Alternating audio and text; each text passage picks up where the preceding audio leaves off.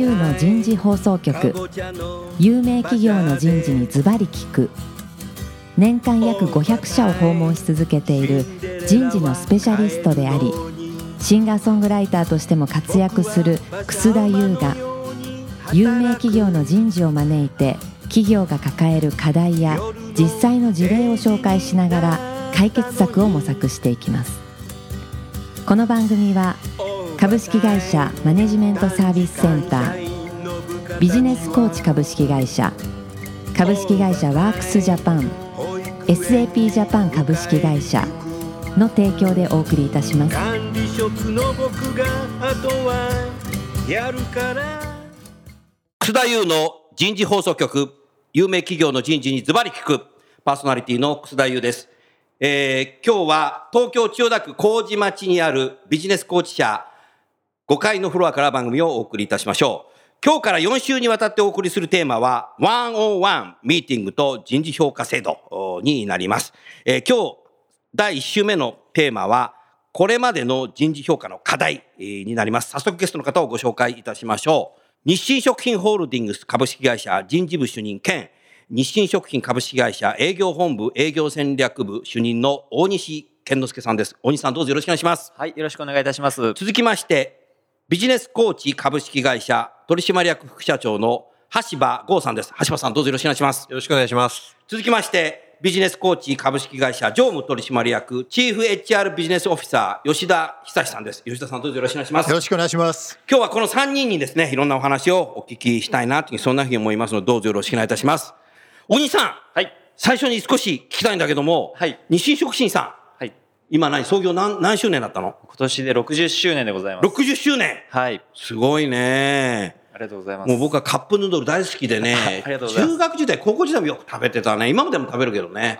ありがとうございます。あと UFO。はい。これはうまいね。ありがとうございます。これもう世界でどのぐらいの方が食べてんの？もう今だと、あ日清だけじゃないんですけど、うん即席麺でいうともう1年間に1000億食ぐらい ?1000 は億食？世界中で食べていただいてますね。すごい、すごいね、吉田さん。いやー、すごいです。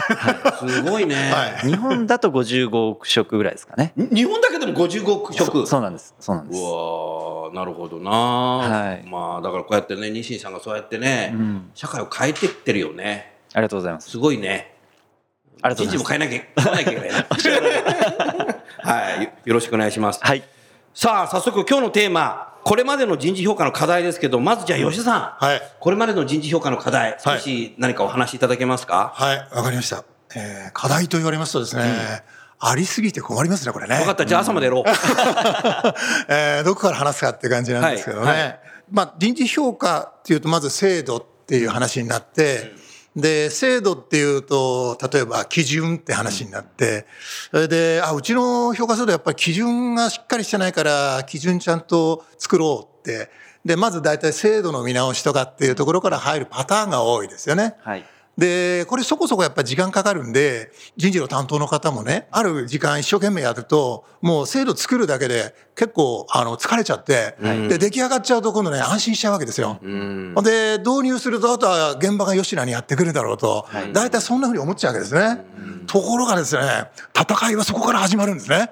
ええ。で、そこが正直うまくいってないと、人事評価がうまく回らないっていう、なんかそんな感じがすごくしますねおっ。しゃる通りだね、はい吉田さんの。そう、だから前工程が人事制度なので、やっぱ後工程もきちっとね、問題やらないといけないんだろうな、うふうにでやっぱり最近はその後工程のところに対する問題意識がやっぱ出てきてる感じがしますよ。うん、なるほどね、はいうん。ありがとうございます。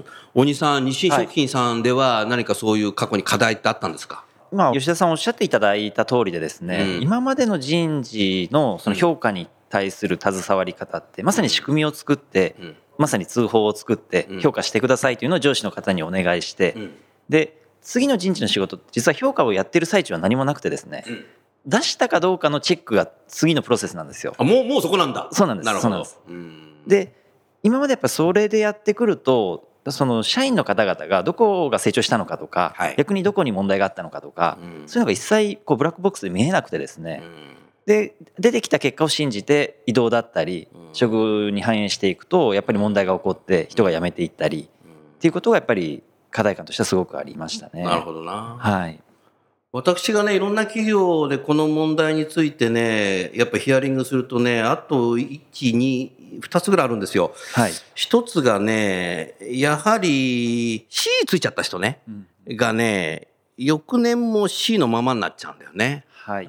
それで何かっていうと、やっぱりマネージャーが S と A つけた人にね、えーさらにね、ストレッチアサイメントしてんだよ。うんで、C の人もね、ちっちゃいアサイメントしちゃうんだよね。そうするとさ、S と A の人ってさ、マネージャーもう予言しちゃってんだよ。半年先、1年先。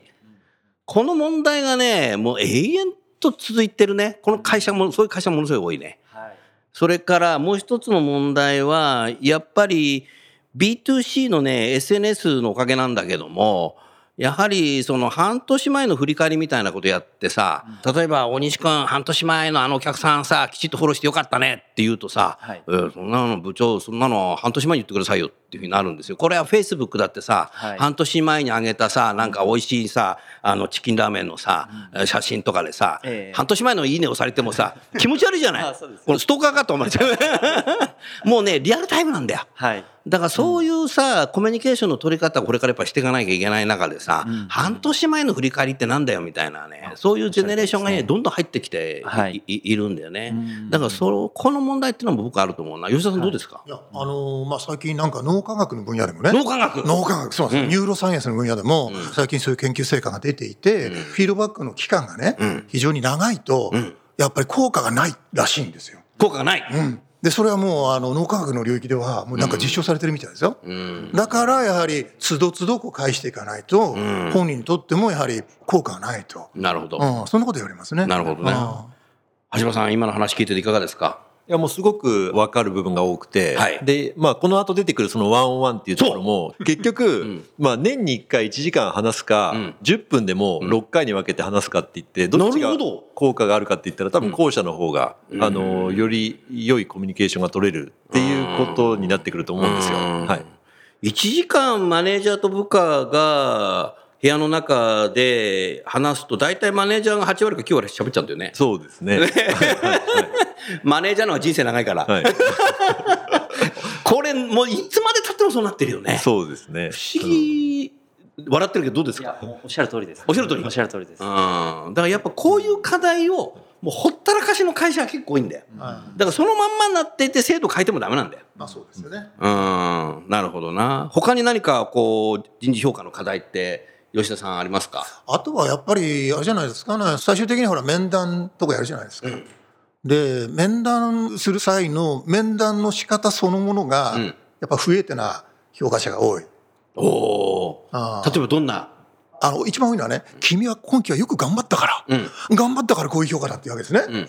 で、で、頑張ったと意味、あの、内容が説明できない。うん。ああどうしてがあの頑張ったって言うんですかって言ったら、いや、とにかく君は頑張ってる。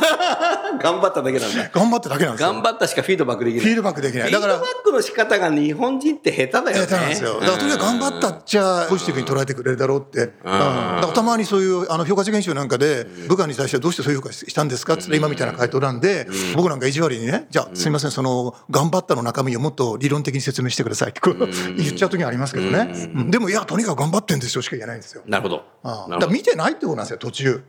さっきの話じゃないですか。要はね。それはさ、マネージャーもさ、プレイヤー化しちゃってるからさ。ああ、はい。見てないなそれもありますね。それもありますでね。特にね、これね、在宅勤務とかさテレワークになるとさ、部下が目の前に座ってないからさ、はいはいはい余計見てないんだよ。そうですよね。だからピープルマネジメントがね、えそういう働き方改革するとね、はいなおさら見られなくなるから。ああの、それはあの課題としてかなり出てくるとこ。こでちゃんとやっておかないとダメだね。うんはいそういうの思ったね。はいあとはね、いろんな企業行ってね、こう聞いてるとね、結構共通のね、ひどいことが起きてる。何かっていうと、ん C をつけた人がはい、マネージャーに文句言いに行く。はいはいなんで僕は C なんですか？こんだけ頑張ったのせめて B だろうみたいなこと言いに行くとね、はいはい君ね、しょうがないよ、これ。人事が作った制度だから。あはいはいはい。で、C の人はねえ、人事に文句言えないよ。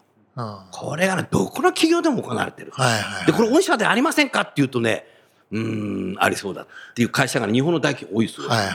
あーお多いんだよね。C の人は文句人事に言えっていうし S と A の人にはさストレッチアサイメントをするからさ もう S と A を予言しちゃってんだよだからいつまでたっても一緒。あとはね相対評価じゃなくて絶対評価にしますって会社があって書いてもね全然変わってないんですよ。何かっていうとさ絶対評価例えばじゃあ大西は S だって言ったらさそこから相対になっちゃうじゃない。だから絶対評価って多分難しい。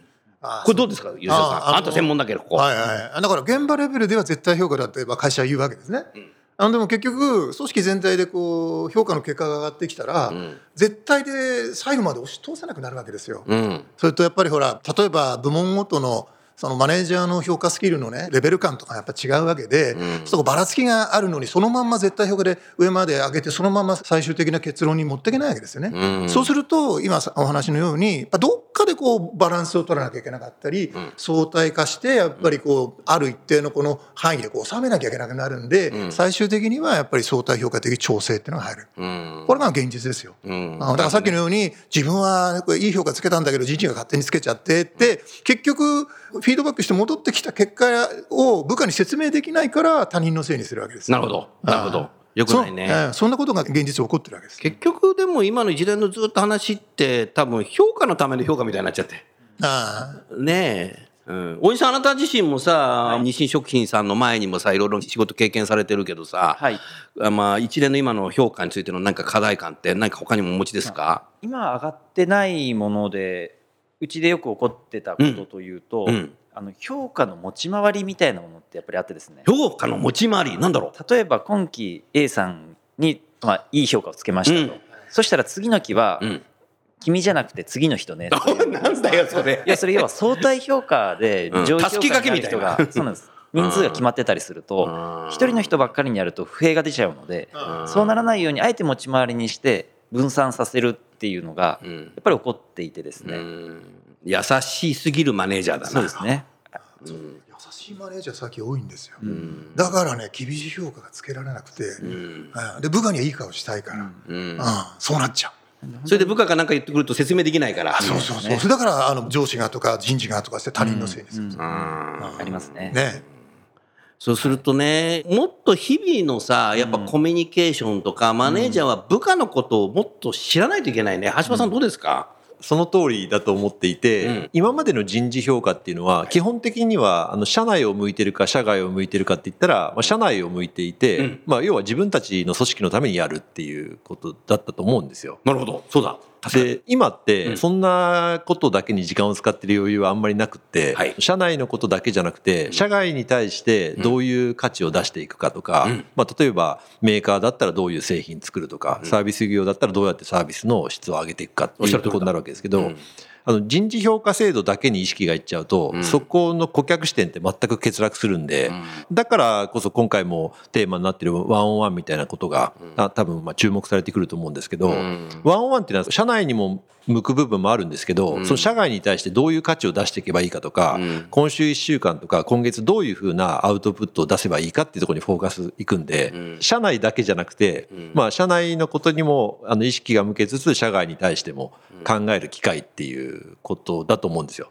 ね。だからまあそれは今こういう時代だから多分必要になってるっていうのもあるし、うん2、30年前はまあ必要なかったから社内だけで十分だったっていうのはうんあるんじゃないかなと思います、なるほどね。今の橋場さんの話を聞いたり、今までね、大西さんや吉田さんの話を聞いてると、やっぱりマネージャーが部下に対して、ややもすると加点主義というより減点主義化しちゃう傾向があるね。これ、ほったらかしとくと。はいはい。うん、減点主義すると何もしない人だけが S 取れちゃうみたいな、おとなしい人が S 取れちゃう。そしてイノベーション起きないじゃない、おっしゃる通りです。そうだよね。加点主義じゃないとイノベーション起きないもんね、だからそういうチャレンジ精神っていうのがさどんどんなくなっちゃうんじゃないの、うん。やっぱり良くないねそれね、うん、なるほどな。そういうことか。他に何かありますか？そう。今チャレンジ精神って話ありましたけどだから、チャレンジしないやっぱり社員が多くなっちゃったので例えば目標管理の項目の中にあえてチャレンジを入れて、うん。そういうその前向きな姿勢とかチャレンジに対する会社としての奨励をするような動きをあえてするとかね、うんなんていう会社やっぱ出てきてるっていうのはね。おっしゃるように逆な部分でねやっぱりこうおとなしくしてまあ可もなく不可もなくの方がなんかお利口さんでいる方がいい評価取れるみたいな風潮がやっぱりこうはびこっちゃった結果なのかなって感じはちょっとしますけどね。うん。でもチャレンジというこのシートの中に、あんまり高いチャレンジだと達成できないとさ、SA 取れなくなっちゃうから、達成しやすいチャレンジ入れちゃったら、でもそもそもそれってチャレンジじゃないじゃん。みたいな。いやいや、でね、面白い。それもあるよねそう。で、面白いんですけど、チャレンジって項目の中、いや、意欲的な項目立てるじゃないですか。それでやってみたらできませんでしたってね。うんうん。で、片やね、そこそこの目標を立てて、うん。でオーバー達成しましたって、しました。で、結果ね、そこそこの目標でオーバー、オーバー目標達成した方が、評価が高くついてたりするケースもあるんですよ。それがさ、それ社員全員がそうなってたらさ。それが不公平だろうみたいな話やっぱあってね。そうなんです。だからその辺をどうやって目標の立て方の基準をじゃあ整理したらいいんだみたいなまた細かいんですけど課題になってるんですよ。そうだろうね。うんだから今日のテーマでさ、後半、来週あたりの1on1 のね、ミーティングとかってややりますけども、そういう1on1 のミーティングができればね、僕のあの、Google みたいな OKR もできると思ってる。ああそうそうそう。その次はそっち行くんだよね。はいでも、はいはい今日は OKR の話しないけど、はいはいで、リスナーの方、OKR 何か分かんなかったら、あの、お近くのスマホで検索してください。これ OKR の解説はしませんので、番組は。放送大学じゃないんで。うん、多分そこっち行けるんじゃないかなと。ああそうですよね。うんあでも結構注目されてきますね OKR は。うん。まあ一つの可能性としてはやっぱあるかもしれないですね。うんなるほどねはいはい。小島さんね、先ほど僕も少し言ったけどね、今、働き方改革でね、こういうことがね、起きてるんですよ。若い入社1年、2年、3年生がマネージャーに、なんか職場でもっとこういうふうに改善したらいいんじゃないですかって、こんなこと考えてるんですけどって言うと、もうお前、今日も6時まで帰んなきゃいけないんだから、そんなこと考えてないで自分の MBO 入ってるんで早く帰れよみたいな形で、僕ね、これね、あの、サイコロジカルセーフティーだと思ってるんだよね。心理的な安全が全くないんだよ。だからね、早く帰らなきゃいけない。それがすごくあるんだけども、なんかそういうのすごくないですか？いやすごくそこが多分2 3 0代の方と4 5 0代の間のジェネレーションのギャップだと思うんですけど、うん。そういうちっちゃい、まあ、いいアイデアだったりとか、そういうのがまあ思いついたとしても、ん。若い方が、まあ、それをこううまく拾ってくれる環境だったりとか、まあ、それを認めてくれる環境がないと、本当に優秀な人って他にもまあ活躍の場いくらでもあるんで、会社はもういいやってまあ見切って出てっちゃうと思うんですよね。そういう意味ではなんかそういう声を拾ったりとか、まあ、もうちょっとベテラン層の人たちが、はい。まあ、若い方のまあアイディアとか可能性とかに、えーまあ、耳を傾けるとか、まあ、そこに可能性があるんじゃないかっていうふうなことを考える時間っていうのは、まあ、もっと増えていかないと、まあ、イノベーションは起きないし、本当に多分いろんな意味で価値提供は難しいのかなっていうのは思いますよね。おっしゃる通りだね。それでそういう若年層が辞めてっちゃうとマネージャーはなんか今の若いやつはよくわかんねえなって言うんですけど、そのマネージャーのことが方がよくわかんないよね。考えてみればそうですねね。うんうん、なるほどな。あとはね、やっぱり先ほど言ったようにね、在宅勤務結構最近すごくみんな一生懸命やってるんですよ。テレワーク含めてね。そうするとやっぱね、マネージャーはね、不安になってんだよ、日本の。日本企業の。目の前にね、部下いないとね。在宅勤務しないで、いつもね、自分の目の前に座ってるやつばっかり仕事与えてね、そいつなんか評価良くなっちゃったりする。なんかね、これ本末転倒なんだんで、もうそうなりがちだよね、日本企業って。どうですか、大西さん？うちでもあの本当に今年度からテレワークやってんのどう？そうなんです推進してやってるんですけど、うんやっぱり上司の方はすごい混乱してると思あ、うやっぱ上司混乱すしてるだ。でも若手というかその部下側からするとやっぱり通勤時間かけなくて済むので、そうだよね。すごいポジティブな意見が多くてですね、はい。つ最近だともう本当に例えばネットがつながらないとか、うんそういう通信障害ってあんまりないのでないよね。たまたま目の前にいるのか、うん。いないのかっていうだけの差だから、うん。いいんじゃないですかっていう論調の方が社内としては多いんですけど多くなってきてる。で上司としては、うんとは言ってもとは言ってもさっきおっしゃった通りうんですぐにこう話が触れないじゃないかとか、あそういうところでの不満はやっぱりちらほら聞こえますね。あなた自身も在宅勤務やってんの？あ在宅やりますね。やってんの？はい。どうですか？あでもやっぱり楽です。楽？はい。なるほどっていうのが例えばちょっといいとかっていうですね、はい雑談で話が振られるとかうん。そういうのがないんですよ在宅ワークの時は。ああ、なるほ必要があればもちろんスカイプだったり電話でのコミュニケーション取りますけどど。なるほど。なんか雑談に付き合わなきゃいけないとかあちょっとこの仕事やっといてくれるっていう、ーうん。本来やらなくてもいいはずの仕事が回ってこなくて済む気がしているのでなるほど。僕はすごくいいんじゃないかなと思いまああ、そう、そうするとこうどんどん職務給的になるかもしれないね。ああ、そうですね。いや、でも日本の、あの、今のトレンドは、結構そっち側に今動いてる感じは僕は正直してますよ。うん。ドイツ労働ドイツ賃金の話もそうですけど、ね。おっしゃる通りだね。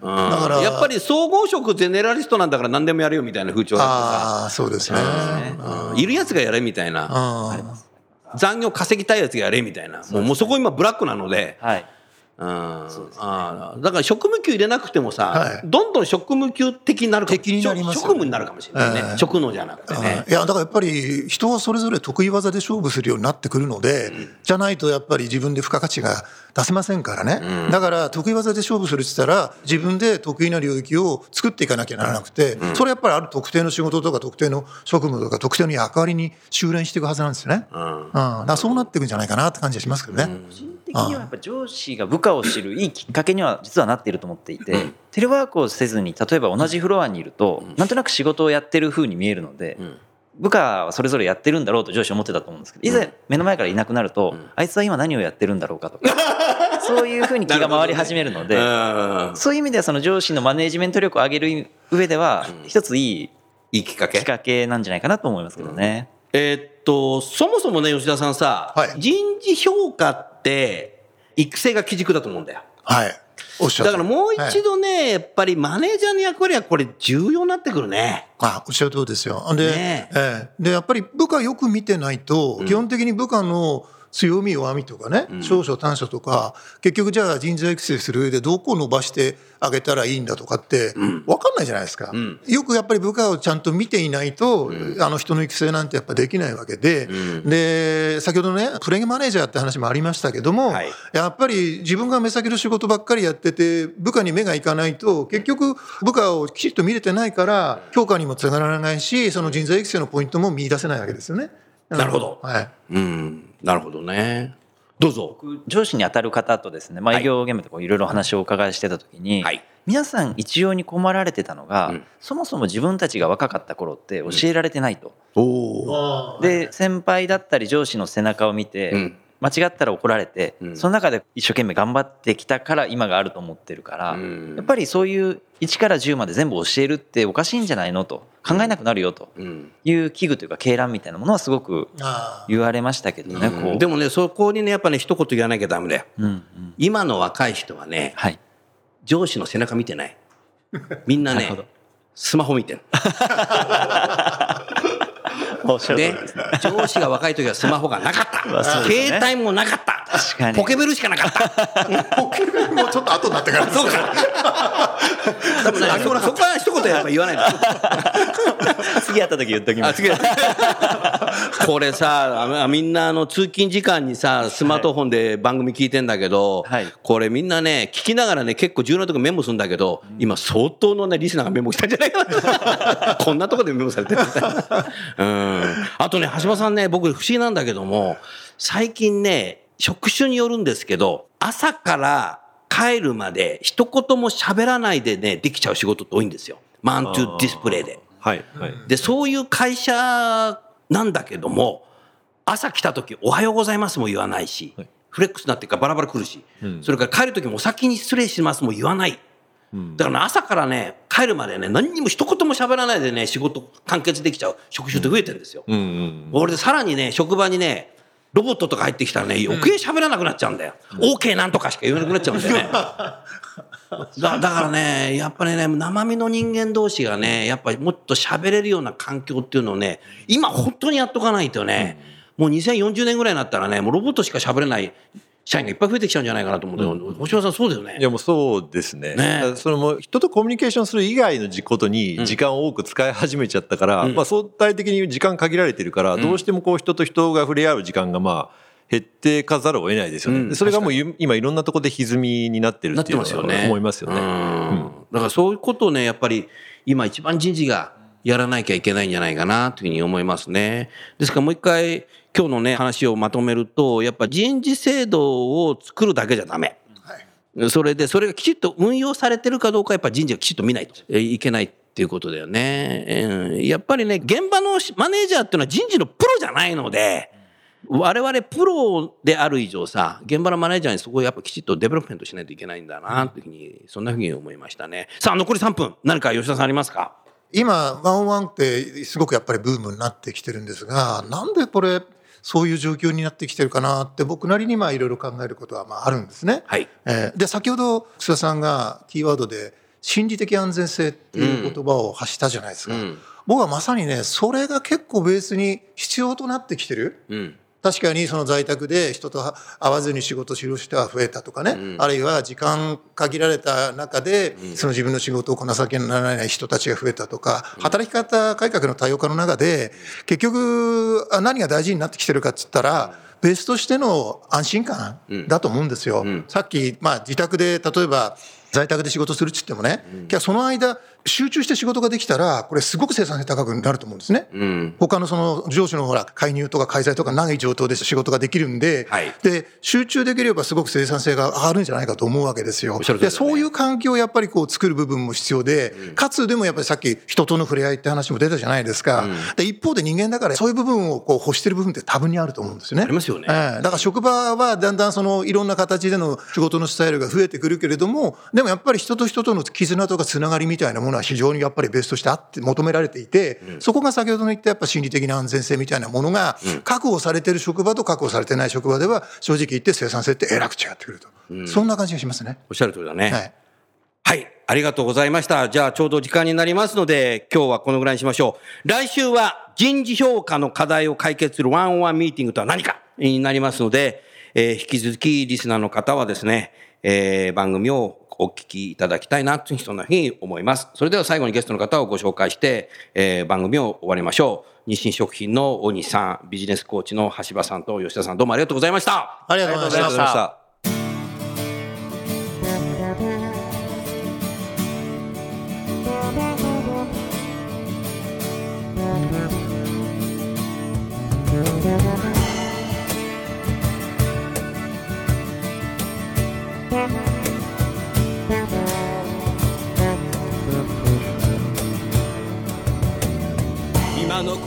のお話はいかがでしたか？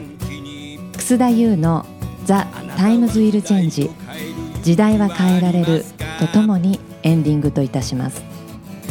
この番組は日本最大級の人事ポータルサイト HR プロのウェブサイトからもお聞きいただくことができます。HR プロでは人事領域に役立つさまざまな情報を提供しています。ご興味がある方はウェブサイトをご覧ください。この番組は企業の人材戦略人材育成のプロフェッショナルカンパニー株式会社マネジメントサービスセンター人と組織の生産性を高めるビジネスコーチ株式会社企業の人材採用支援キャリア支援を通じて人と企業の持続的な成長と価値創造に貢献する株式会社ワークスジャパン。あらゆる業種あらゆる規模の企業のお客様のイノベーションに貢献する SAP ジャパン株式会社の提供でお送りいたしました。それでは来週もお楽しみに。